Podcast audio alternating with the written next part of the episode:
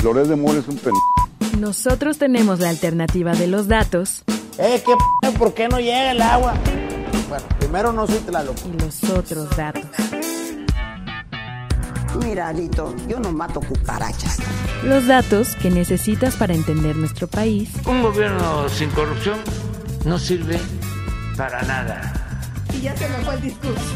Y al mundo. Decir que la dolarización es magia es de bruto. Bienvenidos a Tengo Otros Datos, de Ibero 90.9. ¿Ya estamos al aire? Avísenme. Avísenme, una de la tarde con un minuto y ya es miércoles 28 de febrero del 2024. En caso de que esta sea la primera vez que sintonicen esta frecuencia modulada a esta hora, les cuento que yo soy Rox Aguilar y que les voy a estar acompañando los siguientes 60 minutos para platicar de temas de la Ciudad de México. Como cada miércoles vamos a hablar ¿Qué son, ¿Dónde están los pozos de agua? ¿Qué son los pozos de agua? ¿Por qué están en crisis los pozos de agua de la Ciudad de México? Pero sobre todo, ojo, ¿eh? ¿Quiénes son dueños de estos pozos de agua? Porque al parecer son hay más de un dueño y no necesariamente son del gobierno, pero también es necesaria la construcción de los nuevos pozos, por ejemplo, que se están haciendo por ahí en el AIFA y si esto solucionará o no, como se promete, corto y a mediano plazo la crisis de agua en la Ciudad de México? Sí, todo eso lo vamos a tratar de responder más adelante con Santiago Echarri, que es arquitecto y maestro en urbanismo. También Luis Fernando García, director de R13, porque les tengo noticias. Sí, el ejército sí está leyendo sus redes sociales. Eh, vamos a ver por qué, cómo lo están haciendo, cuánto presupuesto se está destinando o cuánto, cuánta gente se está destinando al monitoreo de redes sociales. Porque sí, seguramente algún miembro de la Sedena ha leído sus tweets y mis tweets y los ha dejado pasar o bien ha mandado algún ejército de bots en contra de nuestros tweets o X. Por supuesto, ellas en las urnas más adelante y la agenda completita de entretenimiento con Mao Nava. Les recuerdo las vías de contacto arroba ibero 909 FM, el hashtag tengo otros datos, el teléfono de esta cabina, la cabina más fría de la Ciudad de México es el 55 529 2599. Ese mismo número nos pueden mandar un WhatsApp, un meme, un sticker, cualquier tipo de denuncia, cualquier reclamo. Bueno, reclamos no, no, es cierto. Cualquier reclamo, cualquier felicitación, lo que se les ofrezca, ahí estamos. Y ustedes y yo a través de todas las redes sociales en el arroba roxaguilar-bajo. Tania, ¿cómo estás? Bien, bien. ¿Y tú, Rox? ¿Cómo va el mitad de semestre? Fuerte. Muchas entregas, pero bien, sobreviviendo. Muy bien. De eso va, de eso va. Creo que desde la adolescencia uno trata de sobrevivir a la vida que no se pidió, pero pues ni modo. Aquí estamos. Muy bien, Tania. Lo eh, monitoreaste qué está pasando en el país y nos vas a contar, venga. Hoy, hoy, hoy. Berta Alcalde ha sido designada por el presidente Andrés Manuel López Obrador como la nueva titular del ISTE, sustituyendo a Pedro Centeno. Berta es hermana de la actual secretaria de Gobernación, Luisa María Alcalde, y previamente fue propuesta por el presidente para la Suprema Corte de Justicia de la Nación, rechazando en favor de Lenia Batres. El embajador de España en México, Juan Duarte Cuadrado, expresó su satisfacción por la compra por parte del gobierno federal de 13 plantas de la multinacional eléctrica española Iberdrola por 6.200 millones de dólares, afirmando que este acuerdo cierra el conflicto previo entre el gobierno mexicano y la empresa. Además, resaltó el interés continuo de España en invertir en México, siendo ya el segundo inversor más grande de este país. El Aeropuerto Internacional Hermano Cerdán en Puebla suspendió sus operaciones a las 7 de la mañana debido a la presencia de ceniza volcánica del Popocatépetl, que dificulta la visibilidad y el monitoreo de las aeronaves. Se están realizando labores de limpieza en la pista y áreas afectadas. La Secretaría de Gestión Integral de Protección Civil de la Ciudad de México informa que no habrá afectación en la capital. Gracias Tania, como siempre, por traernos lo que tenemos que estar informados hasta la una de la tarde. Iba a decir lo que tenemos que saber, pero siento que eso ya se alusiona a otro programa de radio. Muchas gracias, Tania. Gracias a ti, Rox. Nos escuchamos el próximo lunes. Y eh, ahora sí, vámonos con la primera entrevista de hoy porque... Pues hay que hablar del tema del agua, lo estamos sufriendo nosotros en cabina, lo están sufriendo ustedes allá afuera y me parece, espero que me equivoque, pero me parece que va a ser un tema constante de aquí a unos 10 años, espero, ¿eh? Espero, venga. El país en que habitamos. Y es que me llama la atención que con tantos especialistas que tenemos en la Ciudad de México, en el país, analizando el tema de la falta de agua, eh, advirtiendo o más bien desmitificando el tema del día cero, eh, hablando de políticas públicas o de falta de políticas públicas en torno al agua en la capital mexicana y en el Valle de México, me, me llama mucho la atención que se presuma, por decirlo de alguna forma, la construcción de tres pozos en terrenos que están en el AIFA, por ejemplo, desde el año pasado, y otros cuatro por eh, Zumpango, por la laguna de Zumpango. Me llama la atención porque eh, pues yo diría que no necesariamente eso solucionaría el tema de la falta de agua. Y luego, un poco navegando en redes sociales, me encontré con Santiago Echarri, que es arquitecto y maestro en urbanismo y que ya está en la cabina virtual de Tengo Otros Datos. Santiago, gracias por tomarnos la llamada y bienvenido a Ibero 90.9. Hola Rox, muchas gracias por la invitación. Feliz de estar aquí para conversar con ustedes. Muchísimas gracias. Decía, me encontré o te encontré un poco tratando de saber más de la construcción de estos pozos y luego me alarmé todavía más cuando descubrí que no necesariamente son, digamos, concesiones públicas, sino que estos pozos tienen eh, dueño con nombre y apellido. Cuéntanos. Sí, creo que estas últimas semanas, con la crisis del Cutzamala, el agua está en mente de todos y es verdad que los pozos son un tema muy grave. Eh, creo que hay algo, que hay que tener en mente es que si actualmente somos plenamente conscientes de la crisis en la cual está el sistema Kutsamala, nos debería de alertar aún más el hecho de que no sabemos la crisis en la cual estamos respecto al agua subterránea de nuestra ciudad. Es muy fácil conocer eh, la crisis del Kutsamala porque son presas y incluso visualmente uno sabe cuando la presa no tiene los niveles históricos o cuando hace falta agua, etcétera. Sin embargo, la ciudad no tiene estudios para conocer cuánta agua nos queda en el subsuelo y sin embargo la seguimos extrayendo y como bien decías, no solo la extraemos eh, digamos a través de los organismos operadores como la SACMEX para la distribución a las casas, sino también hay cientos de pozos privados que extraen el agua del subsuelo, ya sea para la industria, como las grandes cerveceras, las grandes embotelladoras, que luego nos venden esa agua en el formato de garrafón o en el formato, digamos, de botellas de agua. Pero también hay pozos que suministran, por ejemplo, los grandes centros comerciales, que suministran las universidades, los grandes hospitales o incluso eh, los campos de golf, ¿no? Muchos campos de golf se riegan con la misma agua que, entraría a la red para el suministro doméstico. Ok, eso es, eso es eh, importante. Déjame preguntarte antes de seguir, Santiago. Dices, eh, la Ciudad de México no sabe cuánta agua hay en el subsuelo, pero me imagino que sí hay forma de irlo monitoreando o, más bien no contamos todavía con esa tecnología. Perdón si la pregunta suena muy ignorante, pero soy completamente inexperta. Creo que incluso, eh, digamos, los especialistas que llevan décadas estudiando el tema de agua en México y en la Ciudad de México, es uno de los reclamos eh, que han hecho, ¿no? Eh, Jorge Luis Luegue, que fue director de la Conagua, ha hecho mucho hincapié en esto. Los estudios, digamos, de la disponibilidad de agua en el subsuelo de la Ciudad de México no están actualizados y no se han actualizado en las últimas décadas. Entonces, no sabemos cuánta agua nos queda y, sin embargo, sabemos eh, que estamos sobreexplotando el acuífero. Eso significa que estamos sacando más agua de la que de forma natural y artificial eh, se mete al subsuelo, digamos, para, para palear esa agua que sacamos.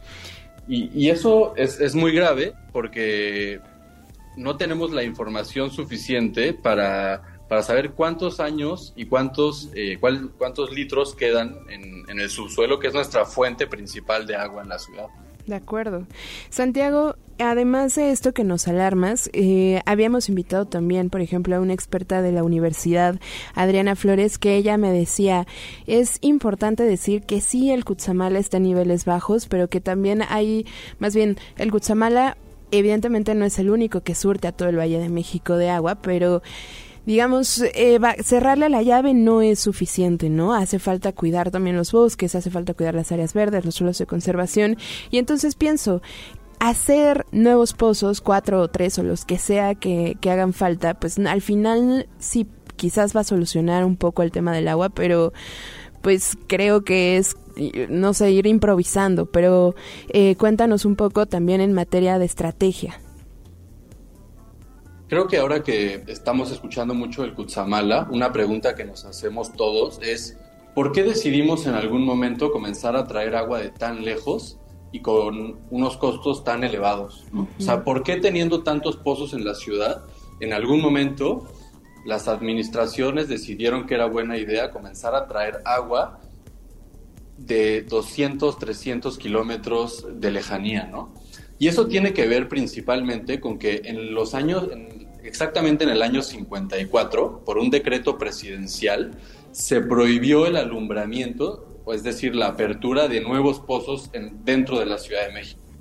Y se prohibió la apertura de nuevos pozos porque se descubrió que la extracción del agua del subsuelo de la ciudad era lo que estaba ocasionando los grandes hundimientos de toda la ciudad. Estos hundimientos, por ejemplo, dañan los edificios, causar, causan muchas de las fugas en la infraestructura del agua porque rompen las tuberías. Incluso hicieron que la pendiente de- diseñada para el drenaje profundo se revirtiera. Es decir, el drenaje profundo sacaba por gravedad todas las aguas negras de la ciudad hacia el norte.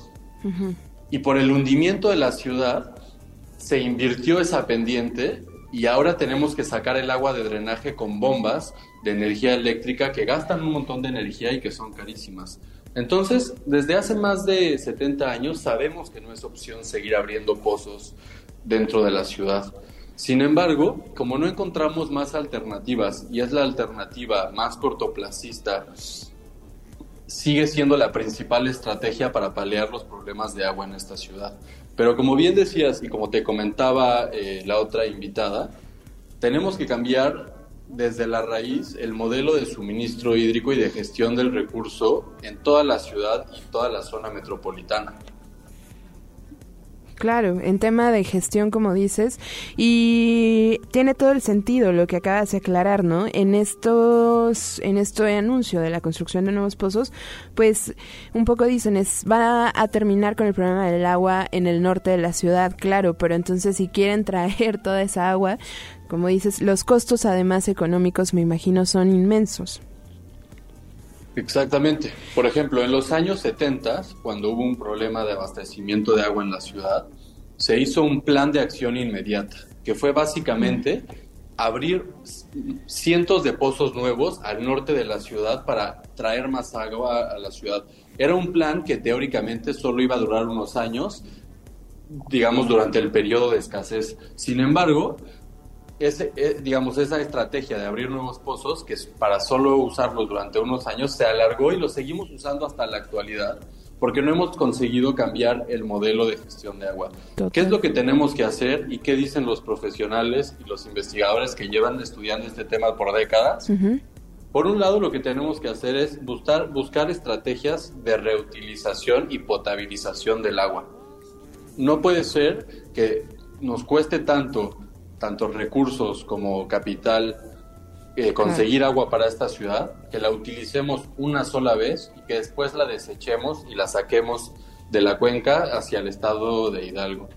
Necesitamos inaugurar eh, y mantener muchas nuevas plantas de tratamiento de aguas residuales y plantas potabilizadoras para que el agua tenga muchos usos dentro de la ciudad. Después, otra estrategia es, en vez de seguir pensando en traer agua de fuentes externas, tenemos que empezar a manejar de una mejor forma las fuentes internas que tenemos y estamos desaprovechando. ¿Cuáles son esas fuentes internas que no estamos sabiendo aprovechar? Por ejemplo, la lluvia. Claro. Toda la lluvia que cae en esta ciudad debería de poder captarse, almacenarse y después tratarse para su uso. Esto tanto en la escala de los edificios, es decir, que cada edificio capte agua y esa agua como mínimo la utilice para el riego y los excusados, pero también en una escala de ciudad tenemos que captar esa agua en las presas que existen, rehabilitar las presas que existen dentro de la ciudad, que existen por lo menos 30 presas y una decena de vasos reguladores que podrían captar el agua de lluvia para después potabilizarla, tratarla y conducirla, digamos, a la red primaria de distribución para las casas. Es una tecnología cara, difícil de implementar, pero no tenemos de otra. No, bueno, y además Sí, claro, me imagino que en el principio será cara, pero cuánto nos va a ahorrar también en el transporte de agua y un poco también en materia de cultura, ¿no? Me, das un poco de luz pensar en, pues sí, estamos viviendo unos días críticos en tema de falta de agua, pero también estamos viviendo poca cultura, ¿no? De, del, del eh, no sé, de recolección de agua a nivel individual, pero también a nivel político, ¿no? Claro, y más allá de la recolección, otra estrategia, y que sobre todo es una estrategia que habla mucho de la cultura del agua, tiene que ver con la recuperación de los cuerpos de agua naturales de la ciudad. Claro. Vivimos en una ciudad que tiene más de 45 ríos, 45 ríos que la gran mayoría son ríos de temporada, pero sí hay alrededor de 12 ríos permanentes que tenemos entubados y que son ahora viaductos, ¿no? Esta palabra viaducto tiene que ver con, la, con una vía que va sobre un ducto que tiene entubado un río. Es decir, el río Becerra, el río de la Piedad, el río Consulado, son cuerpos de agua que deberíamos de rescatar, que deberíamos de cuidar, para que también esa agua podamos utilizarla en estos momentos de estiaje para el consumo. Claro. y si no para el consumo mínimo, digamos, para ciertas estrategias de industria, etcétera, ¿no? De acuerdo. Santiago, nos has dado mucha luz, nos has explicado con peras y manzanas a quienes somos mortales y no entendemos del todo de, de estos temas. Ojalá que te podamos tener mucho más seguido en este espacio. Feliz, muchas gracias Rex por el espacio y a ti y a tu equipo Feliz de conversar con ustedes. Muchísimas gracias. Santiago Echarri es arquitecto y también es maestro en urbanismo. Vaya datos, ¿eh? Los que nos ha dado Santiago. Recuerden que si quieren recuperar esta entrevista lo van a poder hacer más al ratito cuando nos dé la vida y podamos subir este programa a su versión podcast en su servicio de streaming favorito. Nos vamos con la siguiente entrevista porque el tiempo corre. Perdone pero tengo otros datos. That is a lot of fake news back there.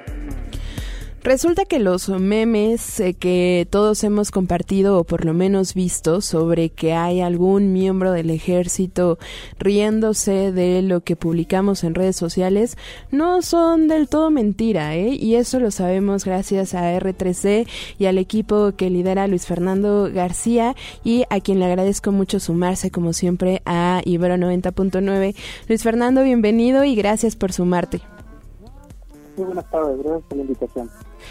Pues eh, lo dirás de broma, entre broma y broma, o si quieres es broma, ¿cómo es broma? Pero si quieres no es broma. Resulta que ustedes lograron eh, hacer una investigación bastante importante sobre cómo es la estrategia del ejército para el monitoreo de redes sociales em, y también para literal armar ejércitos de bots. cuéntanos un poco.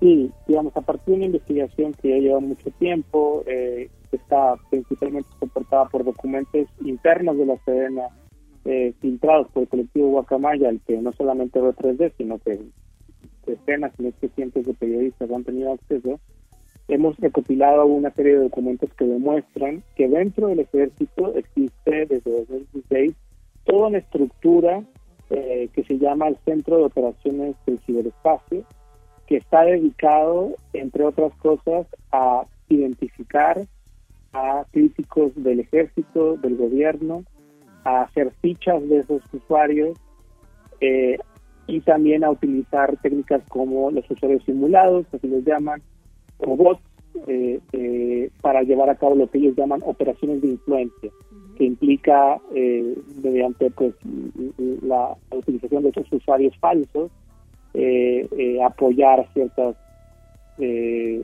narrativas o criticar ciertas narrativas. Y hay varios documentos que demuestran inclusive en qué narrativas se han incluido estas operaciones de influencia, como por ejemplo los casos de la exoneración del general secretario de la Defensa Cienfuegos, casos como la discusión de la militarización de la Guardia Nacional o de violaciones a derechos humanos, por ejemplo en el caso de Nuevo Laredo, en donde el ejército admite que ha operado esta red de bots desde el ejército utilizando un software que se llama Highwire, eh, que es un software desarrollado por una empresa israelí, pero comercializado por una empresa propiedad de Telmex, propiedad de, Carlos Slim, del grupo Carso, eh, y que es utilizada tanto para eh, hacer este monitoreo de redes, para poder identificar a los usuarios que consideren opositores, y también para hacer las operaciones de influencia con estos, con estos bots. Inclusive en esta investigación mencionamos casos muy concretos de, documentos que demuestran que le dieron seguimiento a ciertos usuarios en, Twitter y en Facebook.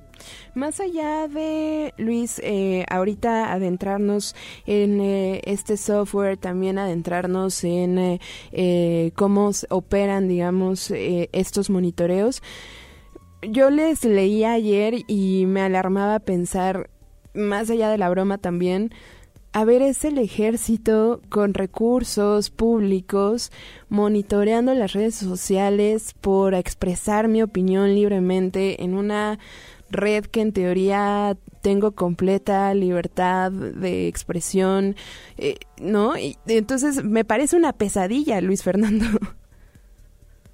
Sí, definitivamente desde mi punto de vista es sumamente preocupante, porque así como en otras investigaciones que hemos realizado, por ejemplo, en los casos de espionaje con Pegasus, que hemos ampliamente demostrado que han sucedido eh, tanto en los gobiernos de Calderón y de Peña Nieto, pero sobre todo también en, este gobierno, en particular el ejército, en este gobierno espiando a periodistas y personas defensores de derechos humanos, lo que vemos es la, cuál es la, lógica dentro del ejército.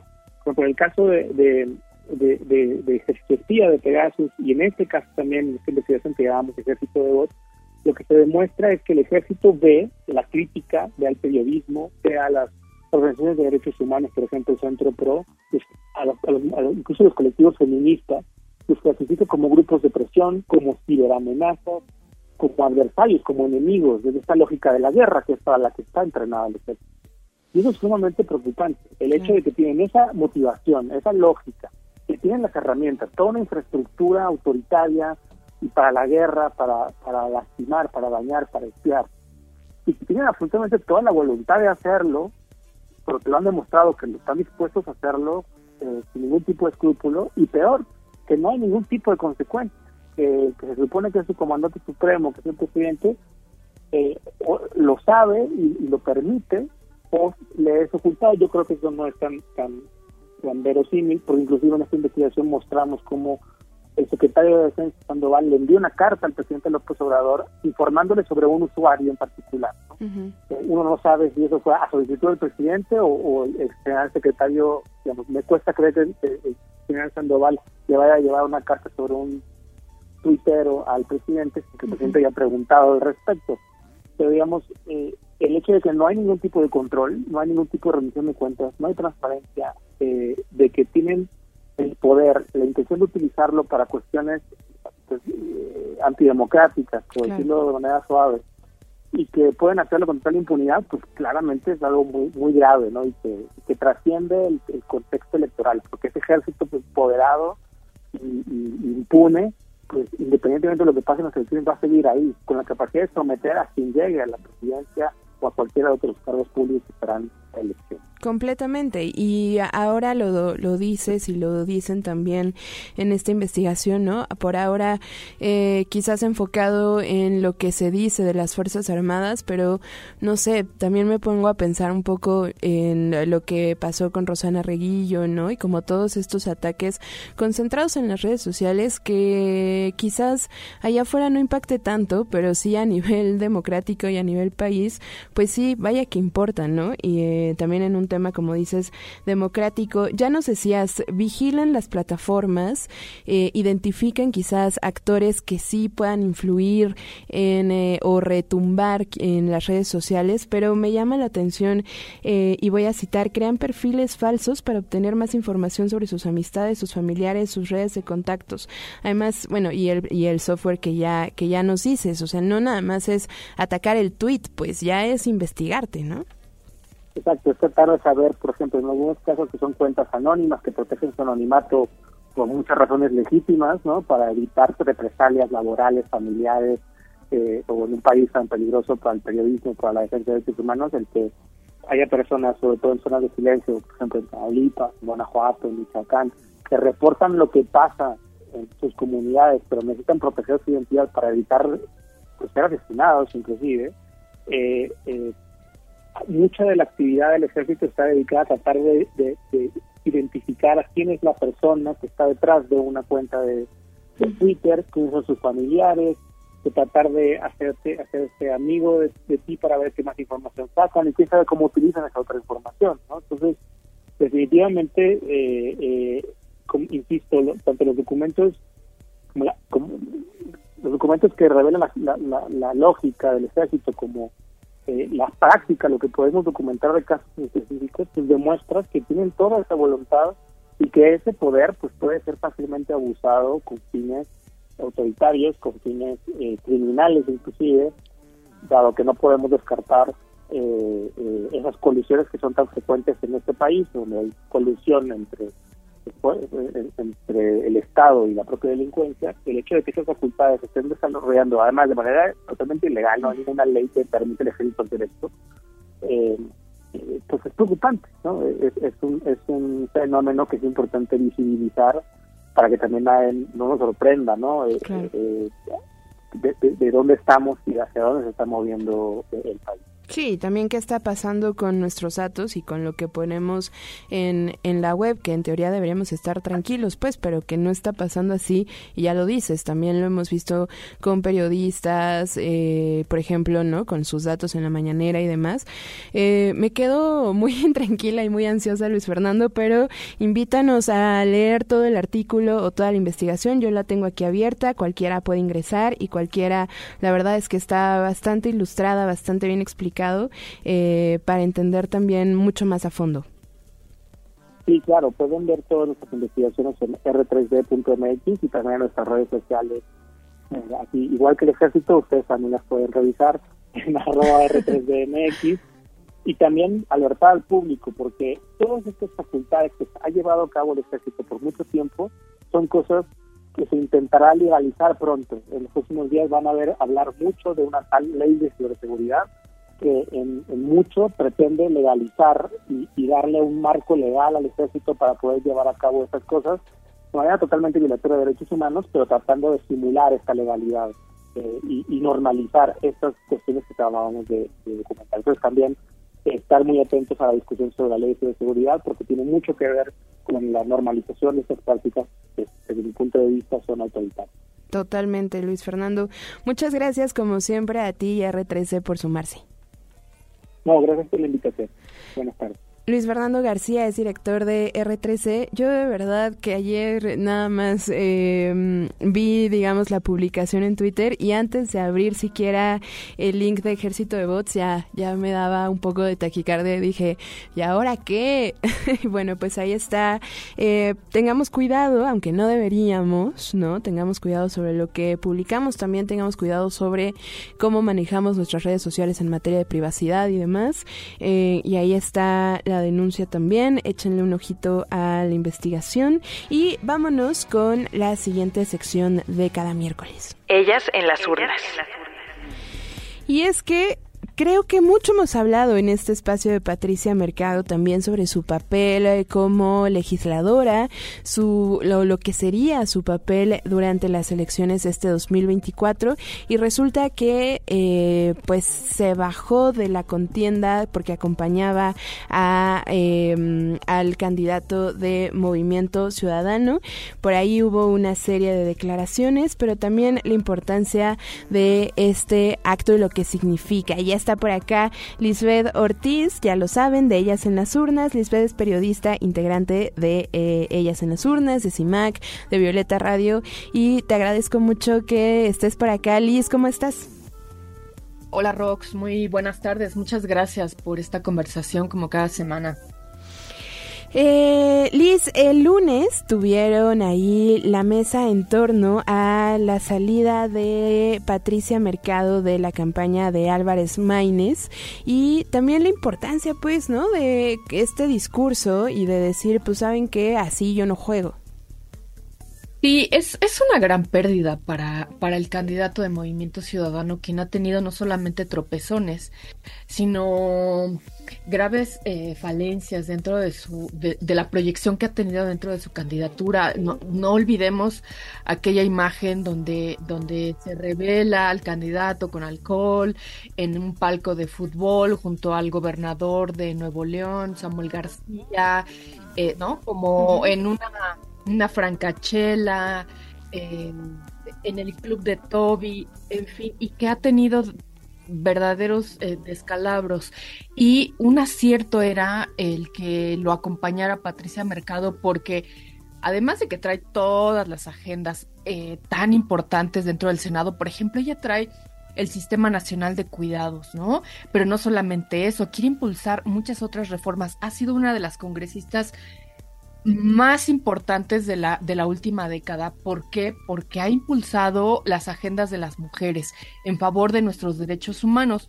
Y bueno, después de un tropezón que tuvo de nueva cuenta el candidato de Movimiento Ciudadano. ¿Por qué? Pues porque se, se reúne con feministas la semana pasada y eh, estas mujeres eh, feministas son las mujeres que han impulsado, por ejemplo, la ley 3 de 3.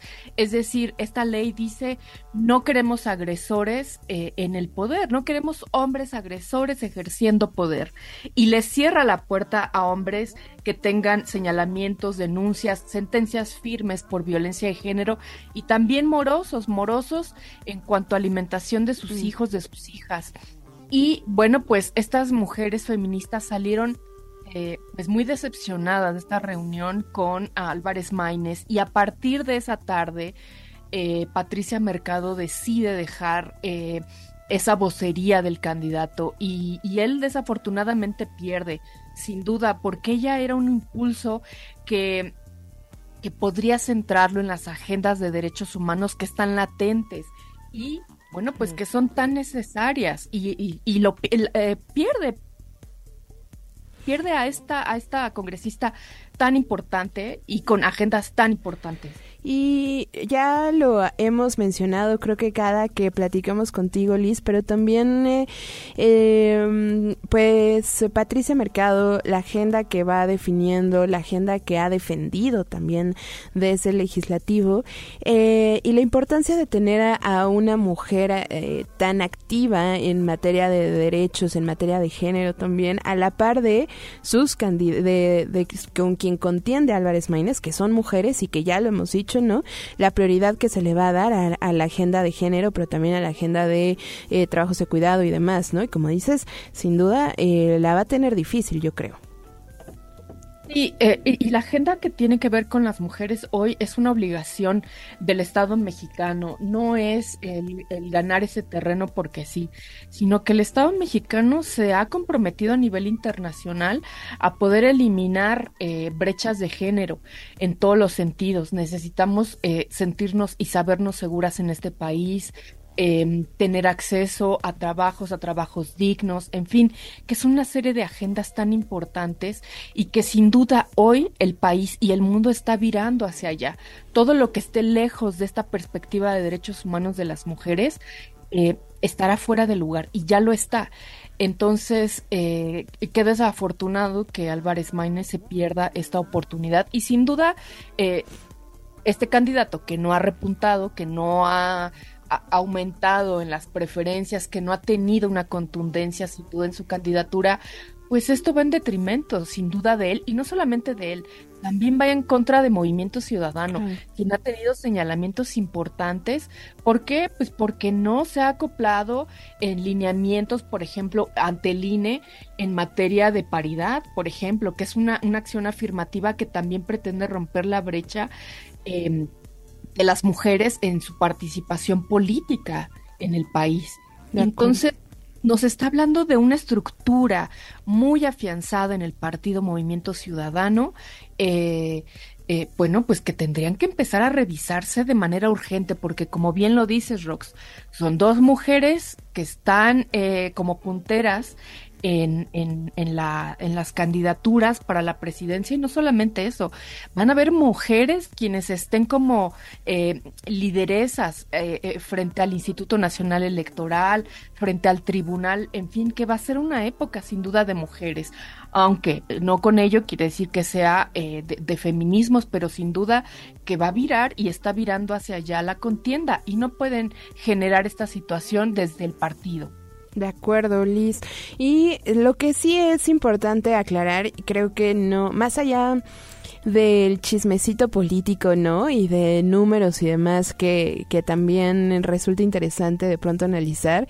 Eh, pues la postura de Patricia Mercado, ¿no? Eh, como, pues eso, pues, su postura en su chamba, pues, ¿no? Y, y poniendo límites, también un poco como ejemplo. Sí, yo, yo, creo que eh, lo que hablábamos eh, en ellas en las urnas decíamos, bueno, pues que, que las mujeres eh, eh todo el tiempo atravesamos y pisamos terrenos machunos. No hay un lugar exento de ese sitio. Por todos lados están y lo que hacemos es eh, tener causas, resistir ante la situación y desde luego transformar esos espacios. Pero también llega un límite. Llega un límite hasta donde ya no podemos llegar y este fue un límite claro y que además fue un mensaje político, desde luego, de Patricia Mercado al partido. Esto, mm, esto no es eh, una política que deba virar hacia las elecciones. Y me parece que es un mensaje contundente que, que, realiza Patricia Mercado. Efectivamente, más allá del chismecillo que se haga ahí de salió, no salió, por qué salió, lo que es cierto es que ella está mandando un mensaje contundente que el partido, Movimiento Ciudadano, tiene que mirarse sus machirulados tal cual allá adentro. ¿Por qué? Pues porque va en detrimento de él de, y además de, de toda la ciudadanía. Porque recordemos el carácter institucional que tienen en el sentido eh, tributario, en el sentido de que tienen y manejan recursos públicos. Son personajes que manejan recursos públicos. Claro. Fiscalizados. Totalmente. Y ahora, eh, Liz, igual y no lo tienen tan borrado, ¿no? Porque también al final optaron por una mujer, por Laura Ballesteros, que eh, pues e, está mucho más apegada, entiendo, a la agenda climática, ¿no? Eh, sin duda también habrá que checar la chamba que, que ha hecho desde el Senado, pero bueno, un poco intentan rescatarlo ahí, ¿no? Sí, mira, eh, le entrevistábamos ayer a, a, Ballesteros y bueno, pues ella sale en defensa de su candidato, dice que efectivamente él, él, él no rompe con la 3 de 3, ¿no? Defendiendo a Álvarez Maínez mm. y nos dice, bueno, pues eh, eh, que él incluso se toma fotografías en esta reunión que se sostuvo con estas mujeres feministas que han impulsado varias agendas y, y, eso, bueno, pues también nos pone en alerta en el sentido de, yo creo que no hay que tapar, no hay que tapar lo, lo, lo que no se puede tapar. Sí. O sea, eso es real. Eh, necesitamos una comunicación con perspectiva de los derechos humanos de las mujeres. Y Patricia Mercado, pues es una histórica, es una histórica y además de las, de las más... Eh, contundentes en, en, lograr este cabildear en, en las cámaras para qué para impulsar leyes que favorezcan la vida de las niñas, de las adolescentes, de las mujeres. Y no puede denostar eh, resolución en, el, en, en, la semana, ¿no? Que fue este mensaje. Entonces, eh, yo creo eso, que, no podemos tapar el sol con un dedo. Eh, es, es como claro lo que se ha filtrado hacia medios de comunicación y lo que ha sucedido por parte del candidato, el comportamiento del candidato y también de movimiento ciudadano, desde luego, porque también ahí, ahí quiero, quiero agregar el tema de Indira Kempis. Indira Kempis sale de Movimiento Ciudadano.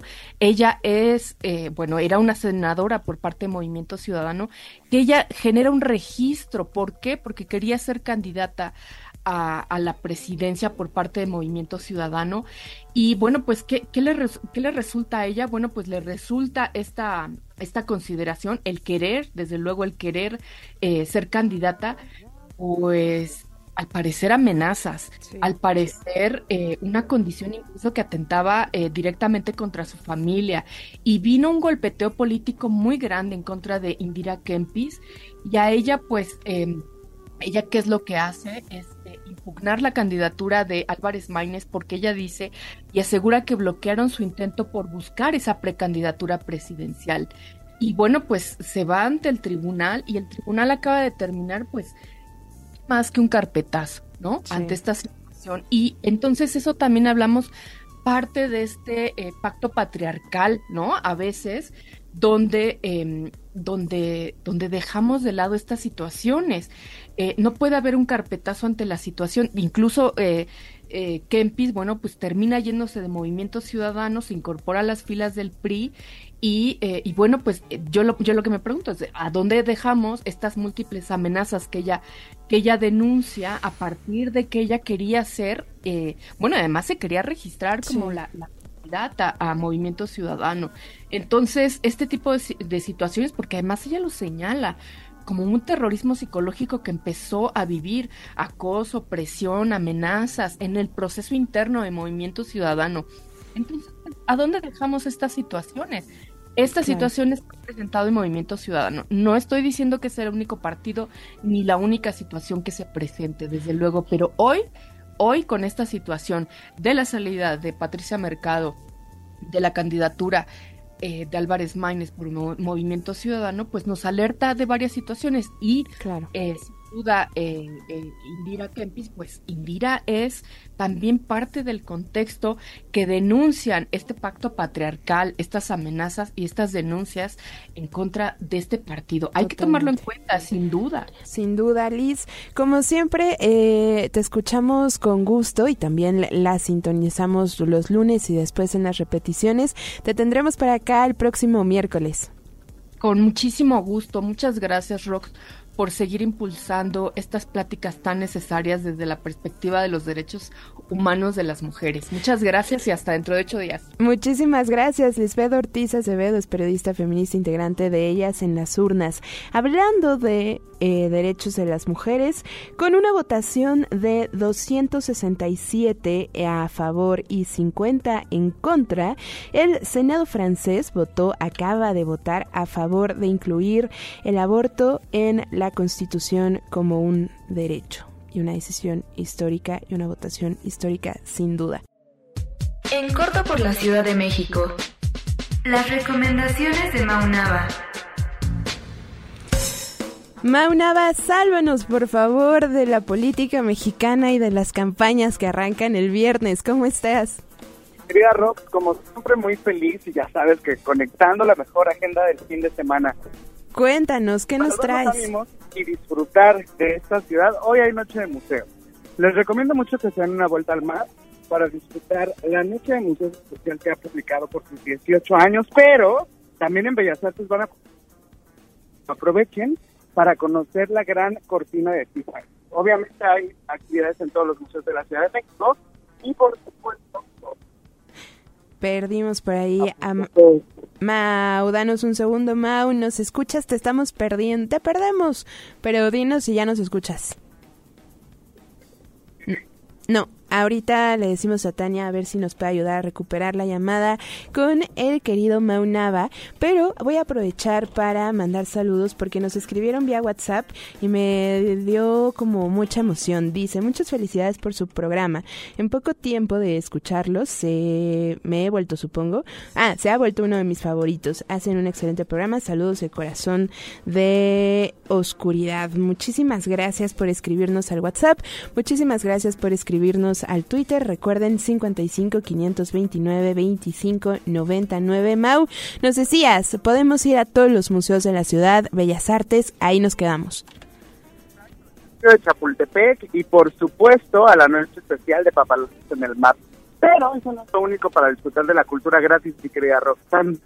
La Feria del Libro en el Palacio de Minería, que ya saben que es una tradición y que hasta los ternurines han invadido, tiene un ciclo de conferencias, por supuesto de talleres y de remates súper interesantes. Si quieren algo también gratis y un poco alejado de lo tradicional, ¿qué te parece conocer el nuevo Museo Jan Quick allá en el Metro Constitución en la Alcaldía de Iztapalapa? Cuatro núcleos temáticos, una cafetería padrísima, una librería del Fondo de Cultura Económica y mucho, mucho amor por México. El edificio está padrísimo, la entrada es libre y los recorridos comienzan de 11 a 5 de la tarde. Mi recomendación, porque yo sé que nos encanta comer y descubrir lugares en la ciudad, para este fin de semana es un bar en donde van a poder escuchar la mejor selección musical y vinilos y por supuesto probar vinos franceses e italianos, pero todo en discreción. Imagínate que es una galería, bar, estilo City y está dentro de Tirasavia, Bucareli, en la Juárez. Por supuesto disfruten también de ciclos de cine, exposiciones y toda la cultura gratis. Nos encanta, Mau. Estaremos, ojalá hoy nos dé tiempo de ir a alguno de la noche de museos, pero también estaremos presentes, por supuesto, desde hoy también, Ibero 90.9. Así es que a ver si nos encontramos ahí en la filminería. Seguro que sí. Así que el siguiente miércoles más mucha ciudad. Perfecto. ¿Y te encontramos en tus redes sociales? Como es Maunaba en todos lados. Muchísimas gracias, Mau. Ahí te buscamos. Ya saben que tengo otros datos en Ibero, es el mejor programa hasta en época electoral. Abrazo a todos. Exacto, hasta en época electoral. Muchísimas gracias a Maunaba. Sí, oigan, el, eh, el viernes arrancan las campañas electorales. Haremos un especial un poco también para saber nuestros derechos como ciudadanos ante el bombardeo y ante la basura visual, sonora y demás que vamos a presenciar a partir del viernes. Un poco así hacia dónde nos movemos, qué nos espera, cuáles son nuestros derechos, qué podemos exigir para eh, pues ponerle buena cara a esta época que se viene complicada y de cortes largos en eh, cortes radiofónicos. Vamos con la última sección. Personajes políticos que no tienen ni tantita madre.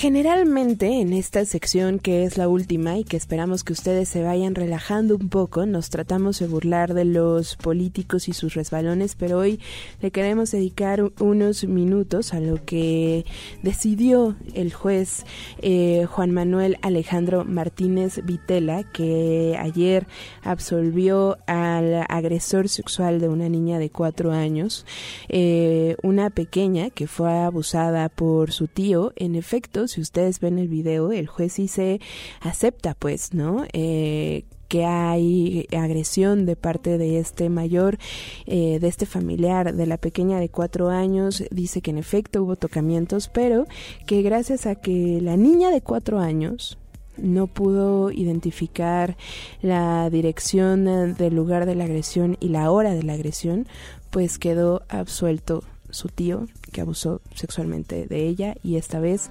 es el juez Juan Manuel Alejandro Martínez Vitela quien sea el personaje al que le faltó tantita madre en nuestro país y hoy sí no nos reímos, hoy sí levantamos la voz por todas las mujeres, también tan cercano al 8M, levantamos la voz por todas las mujeres y levantamos la voz por las niñas a las que también hay que creerles, a las que también hay que voltear a ver y que también son eh, víctimas de la violencia en nuestro país. Así es que ahí está, ya lo saben, ustedes podrán votar el próximo viernes en redes sociales. Cada día postulamos a algún personaje y tratamos, como les digo, de reírnos de sus declaraciones, pero hoy no. Y hoy vale la pena posicionarnos sobre esto.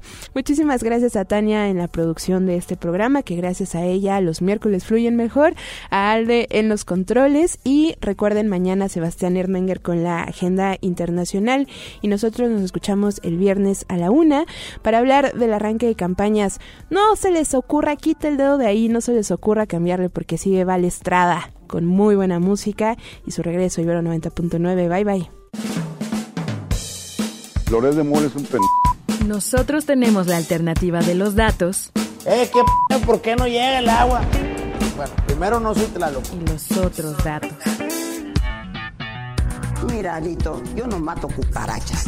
Los datos que necesitas para entender nuestro país. Un gobierno sin corrupción no sirve para nada. Y ya se me fue el discurso. Y al mundo. Decir que la dolarización es magia es de bruto. Escuchaste Tengo otros datos. Libero 90.9. Está horrible.